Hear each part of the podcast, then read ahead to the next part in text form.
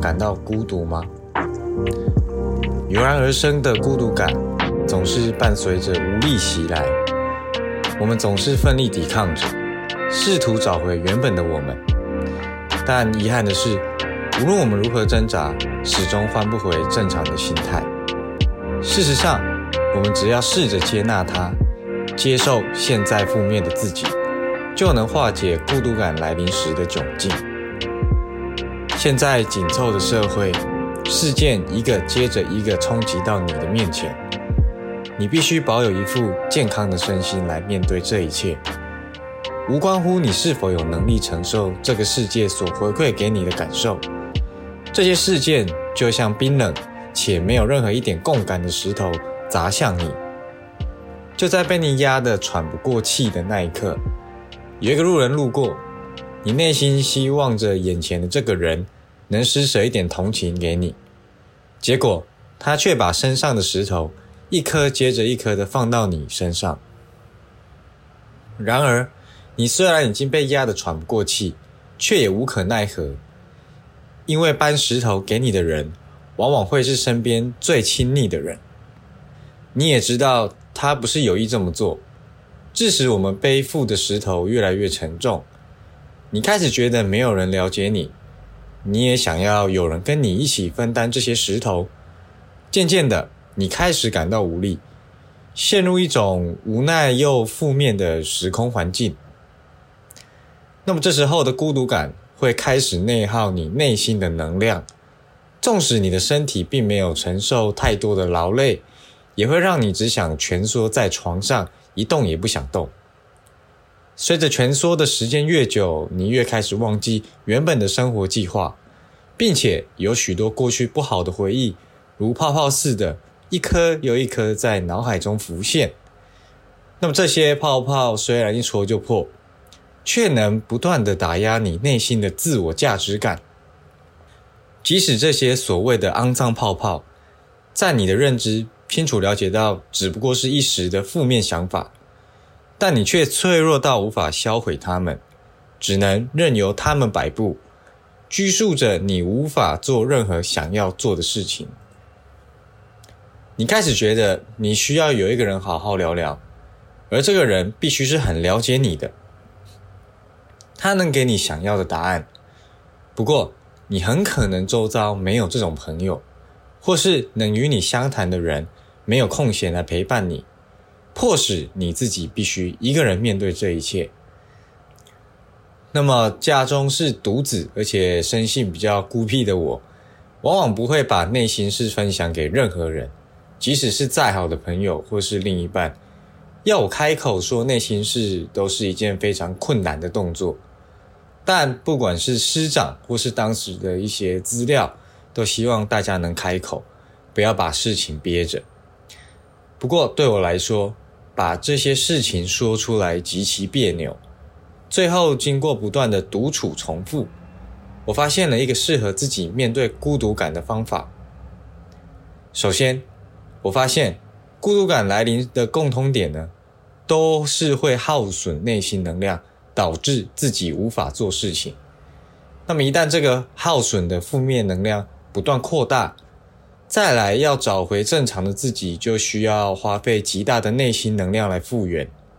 所以倒不如在一开始感觉到这种想法出现的时候，就开始采取行动，遏制或是降低它扩大的速率。我意识到要遏制它扩大的第一个重点就是心态。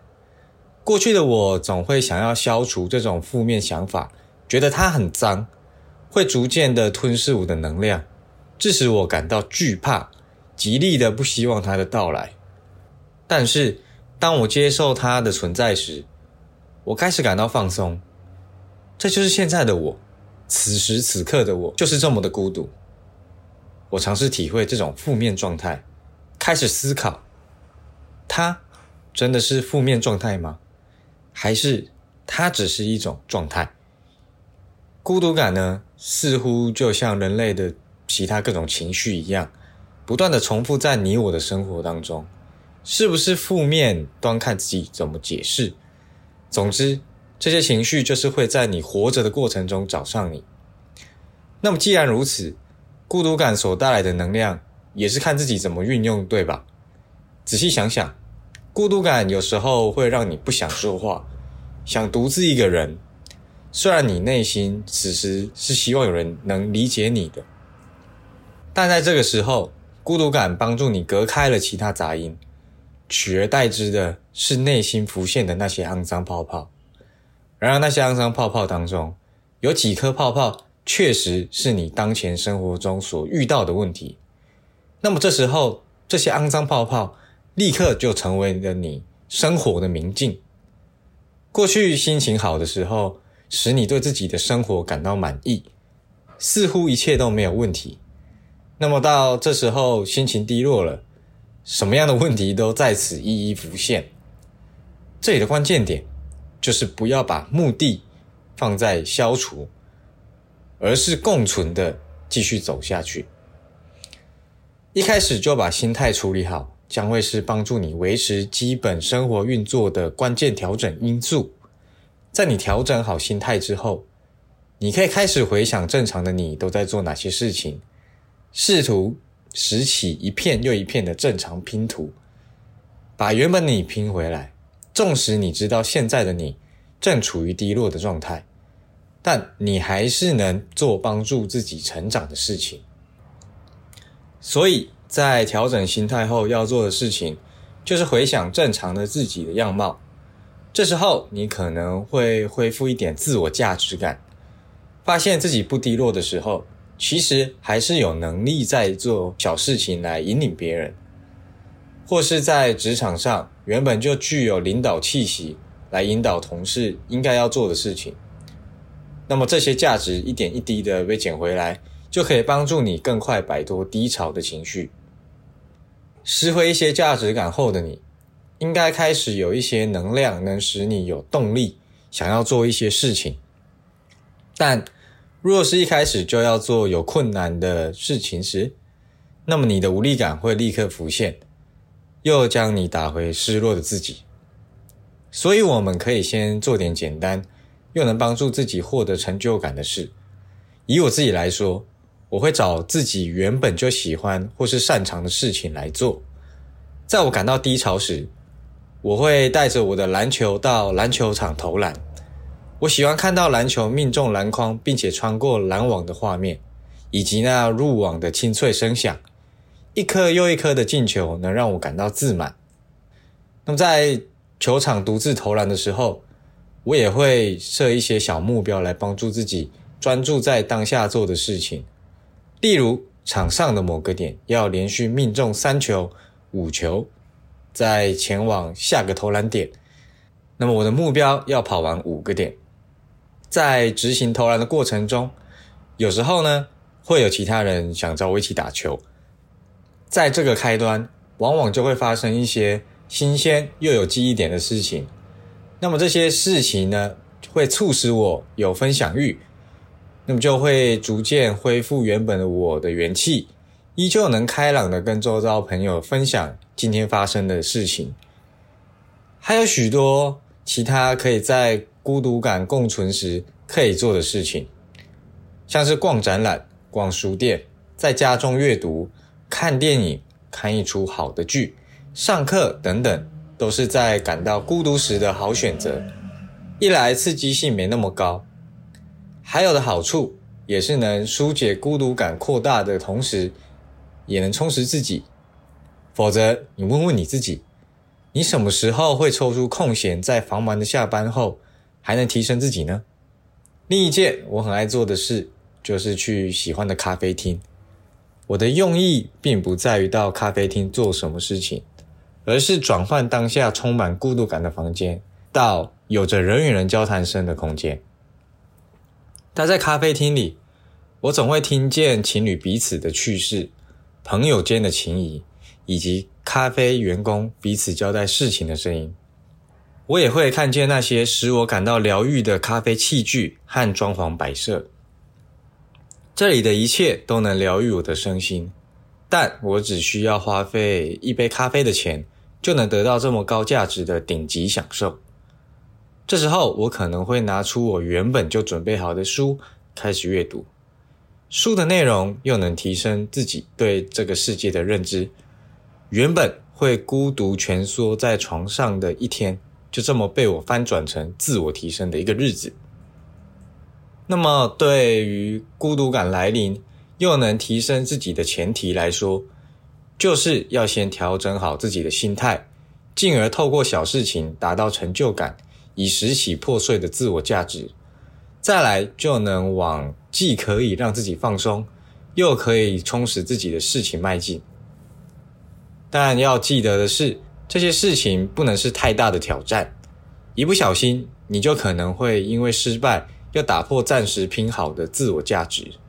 即使你当下干劲十足，但当前的你只是暂时拼凑好的自己，碎片之间的粘着剂还没有挥发完成。你必须给点时间，让正面的粘着剂发酵，再去挑战你原本就想挑战的事。其实你不难发现，孤独感的到来往往会在某个时机点，而这个时机点可能是在其他人出去旅游，但你却在加班的时候，或是某个重大节日，你看见很多人都有陪伴，共同度过这一天的时候，你却只能独自在家找事情做。你也会发现。不管你有没有伴侣，你都会在相似的时刻开始有孤独感，甚至你的另一半在跟你通电话的同时，孤独感也会在此袭来。我想要提醒你的是，孤独感就跟焦虑或其他情绪一样，不可能消失。我们能做的事情就是接受它，以中性的角度理解这个情绪的感受。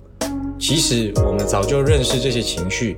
也知道这些情绪会给予自己什么样的影响，基于这些认知，你才会发自内心的不喜欢。不过，既然我们无法消除它，最好的方式就是接纳这个已经到来的情绪，或是在某个时机感应到即将到来的它，这都有助于不会承受太大的负面压力，在下一次孤独感来临时。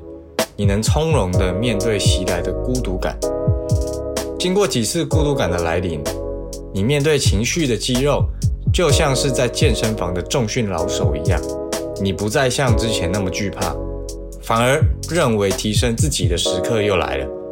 你得好好把握这种情绪，不然平常的自己可能都是在家耍耍废，或是出门到处玩，似乎都没有在充实自己。那么一旦你的预设心理是如此，但你需要面对的不过就是一种系统性的循环。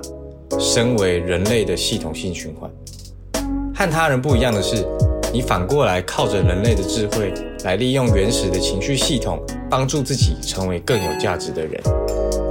如果你觉得这篇文章内容感到有帮助，欢迎你分享给其他有需要的朋友，也能留言或是私讯给我 feedback。让我更能知道你们都遇到哪些生活问题，或许我能在下一篇文章分享我的经验给你。以上，如果你有想更了解的生活主题，欢迎提供给我。那么这期的文章就到这里了，我们下篇文章见。